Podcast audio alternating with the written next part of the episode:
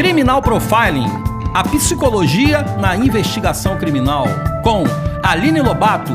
Participe através do e-mail podcast@ujuriapericia.com.br. Olá, Aline, tudo bem? Tudo bom, Alfredo? Olá, ouvintes. Doutora Aline Lobato, a pergunta de hoje ela veio do Paraná. Meu nome é Vanessa, sou fã da série Mind Hunter da Netflix. Na série, o personagem psicopata Ed Kemper me deixou muito confusa, pois ele criou afinidade pelo policial Holden do FBI. Os psicopatas não são caracterizados exatamente por não criarem vínculo afetivo? Pronto, vamos lá. Vanessa, é, deixa eu primeiro colocar algumas características da série, né? A série Mind Hunter, ela é, ela é tal e qual, né? Inclusive, todos os as gravações, os relatos dos criminosos é tal e qual foi feito, na verdade, na vida real, né?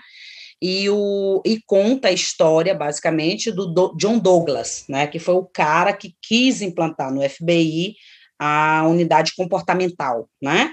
Ele depois ele foi inclusive se formar em psicologia e tudo mais. Então o personagem representa o John Douglas, tá? Mas vamos lá.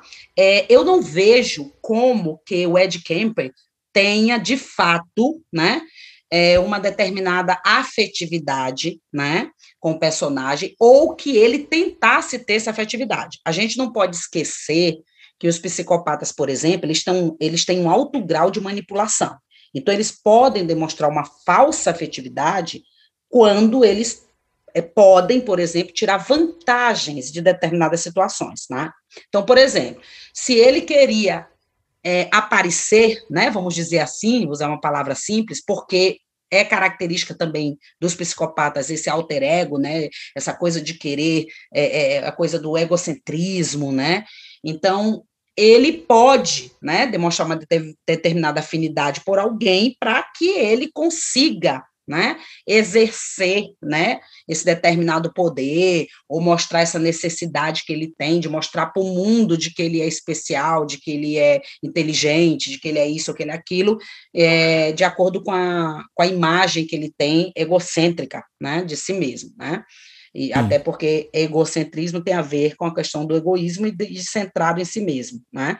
Então a gente tem que ver aí quais são as características da questão dos psicopatas, e aí a gente vai entender que aquela afinidade não é real, tá? Inclusive, lá no final da série, você pode dar uma observada melhor, que você vai ver que essa afinidade, ela dura, essa falsa afetividade, desculpa, ela dura até o momento em que é vantajoso para o Ed Kemper, né, é, performar, vamos dizer assim, esse tipo de comportamento, tá? A gente nunca pode esquecer é, que esse tipo de personalidade, eles têm um poder muito grande, ligados à manipulação, à persuasão, né? Eles conseguem fazer com que as pessoas acreditem no que eles querem. Inclusive, os estudos de psicopatia mostram que eles sabem o que você pensa, eles analisam o que você pensa e o mais importante, eles te dizem o que você quer ouvir, né? Então, uhum. todo esse, esse, esse poder que eles têm, né? É, na questão manipulatória, na questão de entendimento das carências e necessidades do outro, então ele usa isso para o seu favor, né? É, e nesse sentido, ele manipula as pessoas de acordo com vantagens que ele possa ter daquela situação. Então vamos, vamos deixa eu organizar aqui na minha cabeça, Aline. É, o, o psicopata ele não tem ele não tem afetividade. A afetividade é uma ferramenta que ele falsamente deixa transparecer, não é isso? Para que ele consiga é, é, manipular o outro. Seria isso? É, uma falsa afetividade, né? Ele usa diversos artifícios, inclusive demonstrar um falso amor, uma falsa afetividade, né? Porque ele está usando isso para algum benefício, alguma vantagem que ele vai alcançar lá na frente. Mas ter afetividade ele não tem nem por ele próprio. Isso, é, e Aline, isso deve ser muito difícil de perceber, né? Muito difícil, porque eles é aquilo que eu te falei, eles te estudam, te observam mais do que tu observa ou estuda eles. Então, eles, eh, primeiro, eles começam a ver tuas fraquezas, tuas necessidades, tá? E não é só o psicopata no crime, ou criminoso, ou aquele que comete um assassinato, né? A gente pode ver isso, por exemplo, em relacionamentos entre duas pessoas, né? Em relacionamentos até amorosos ou conjugais, né? A gente pode ver isso num chefe, numa empresa, tá?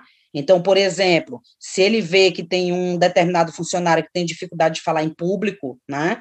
Ele pode te ajudar a você treinar a falar em público, ao mesmo tempo, ele pode, quando você ainda não está treinado, ele te botar numa situação muito difícil, né? Então, ele cria essas confusões, né? Vamos dizer assim, um momento ele está lá fingindo que está te ajudando, e depois ele te bota exatamente dentro da situação que você não está preparado para responder, vamos dizer assim.